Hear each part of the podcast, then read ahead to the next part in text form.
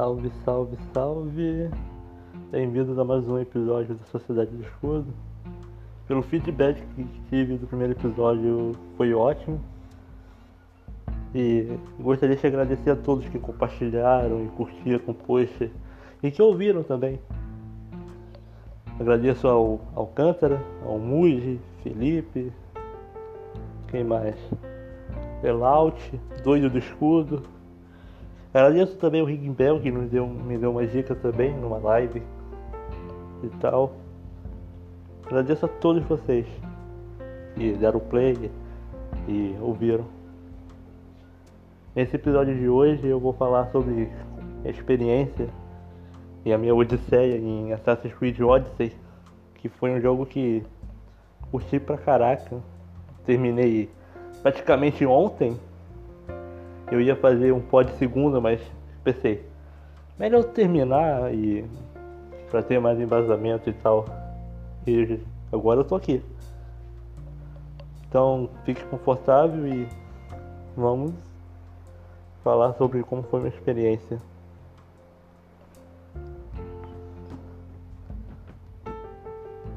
Eu, antes de começar, eu, eu comecei a me interessar por jogar o Assassin's Creed porque foi graças a um meu primo que me deu a conta de PlayStation 4, Diego, se ele ouvir isso um dia. E também por recomendação de dois, amigos lá no Twitter, o Morgan e o Doido do Escudo, que me falaram sobre o jogo, que é incrível e tal. Então eu fiquei curioso e pensei, ah, vou ver como é que está esse jogo. Porque os únicos Assassin's que eu já joguei foi o 2 e o 3. Então eu não sou muito ligado à franquia. Aí tá, comecei a jogar e já começou bem o jogo pra mim. Começando contando a história de Leônidas e tal. Na luta dele contra os persas. É a cutscene, a dublagem, a gráfico, ficaram muito boas e a gameplay ficou melhor ainda.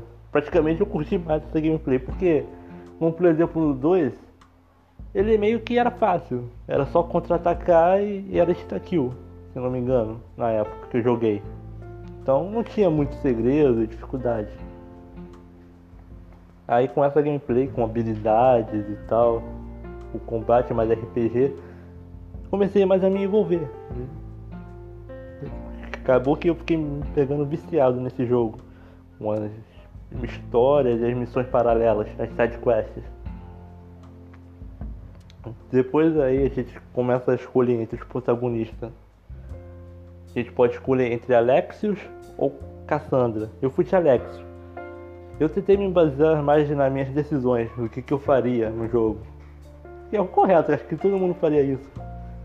Talvez numa segunda partida eu comece a atacar o louco e corrigir algumas eh, escolhas. Já que agora nesse Assassin's Creed tem essa de escolha. Tipo, se você deixa o cara viver ou morrer, por exemplo. E a história é que Alexis era um espartano, neto de Leônidas, um descendente dele, que, vive, que vivia com a sua mãe Mirine e seu pai Nicolaus, e com sua irmã Cassandra. Até que o oráculo de Esparta decidiu levar ela para. Acho que era o oráculo, ou o conselheiro. Não sei, eu esqueci o nome que disse que a Cassandra tinha uma profecia que ela ia trazer ruína ao mundo e decidiram jogar ela no Monte Taigeu. Alex tenta impedir, mas acaba meio que o cara que estava segurando, empurrando ele junto com a criança caindo e os conselheiros de Esparta não curtiram e jogaram ele. Ele sobrevive e consegue ir para a ilha de Cefalônia, onde ele é criado por lá e vira um Mistius, um mercenário. E é aí que o jogo começa. Cara, eu nem sei por onde começar, mas só tenho que elogiar mesmo, que eu achei incrível esse jogo, a história, eu fiquei muito apegado. Principalmente a dois personagens que a gente encontra na frente. Mas continuando. Tecnicamente eu fiz todas as missões de Cefalônia. É, eu escolhi salvar aquela família que estava com alguma doença, ou que só lá pra frente me acorreu na consequência. E eu depois de um tempo encontra um cara lá que era de Atenas, um representante lá, pedindo ajuda para ir até Megares matar o lobo de Esparta. Só que a gente não tinha um navio. Eu acabo mentindo para ele e quando eu providencio eu encontro um dos dois personagens que eu mais curti, que é o Barnabás. Ele estava preso pelo Ciclope. Não um Ciclope de verdade, mas um cara que tinha esse nome.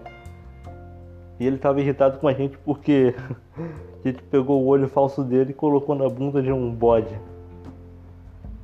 A gente mata ele, libera o Barnabás e continua. E a gente obtém o navio. E a gameplay do navio também é cheio da hora. Eu não sei como é que é o do Assassin's Creed 4 Black Flag, mas um pouco que eu joguei do 3. Se eu joguei do 3 cinco, cinco vezes já foi muito. Joguei bem pouco.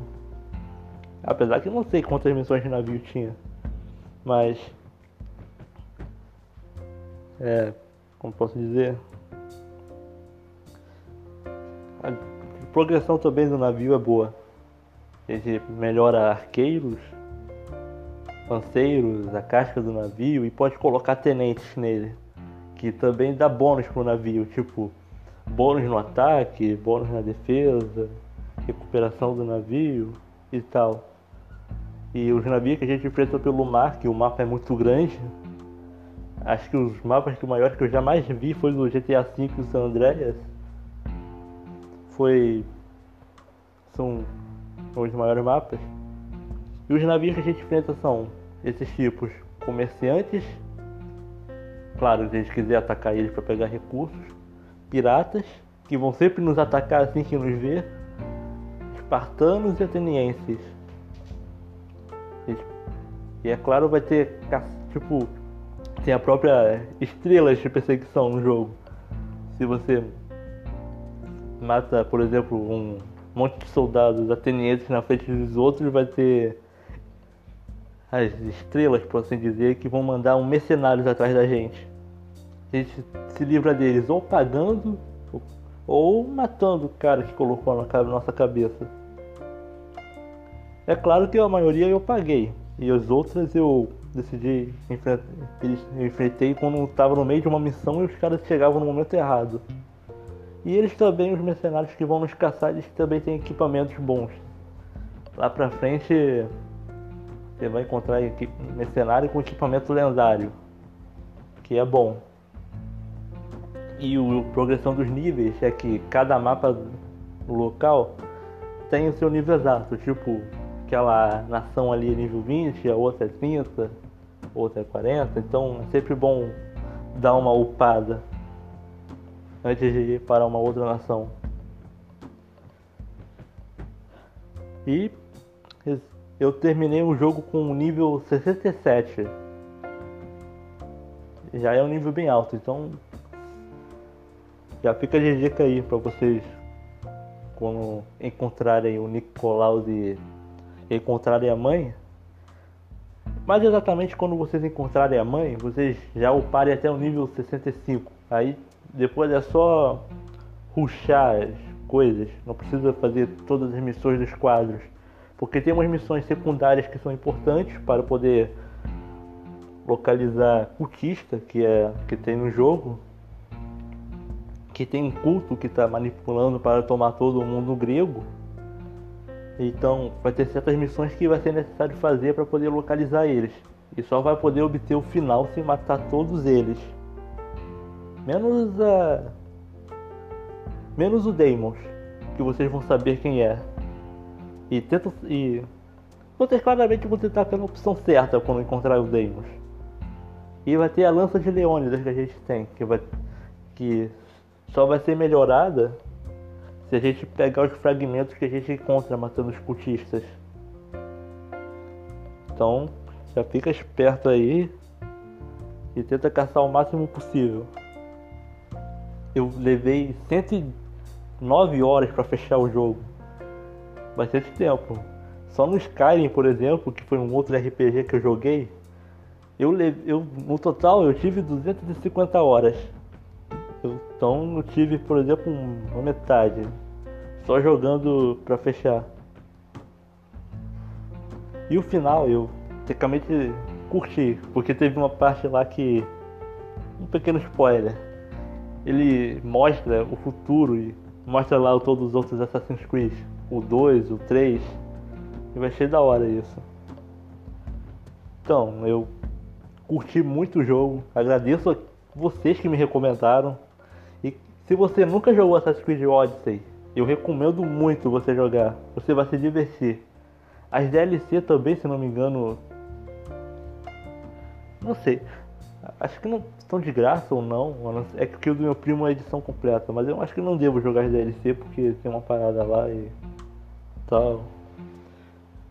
Esse serve de console eu acho que está em promoção. Ele ou o Origins. Acho que ele também tá. Então dá pra aproveitar que tá rolando uma promoção aí que acho que vai até o dia 20 e pegar ele. Esse foi um podcast pequeno e curto só para contar minha experiência. Sem roteiro, nada. Eu espero conseguir, conseguir a didática possível para conseguir trazer podcast longo. É que eu não quero. É que eu tenho medo de acabar enrolando e ficar, só ficar falando dos assuntos e tal. E eu ter programação para os próximos podcasts. Pretendo trazer um de teologia, que eu quero convidar um cara para falar sobre catolicismo. E trazer outros também para falar tipo protestantismo já. Falar da igreja e também trazer quadros que eu falo sobre a minha opinião sobre diversos assuntos, menos política, eu acho. Eu acho que tá todo mundo cansado de política, então vou deixar para mais experientes. Então, sigam no meu Twitter, arroba HeróiShield, tá aí também no podcast. E a gente se vê por aí, se curtiu ou não. Se curtiu esse podcast, dá um. compartilha aí com os amigos. E é isso. Até a próxima.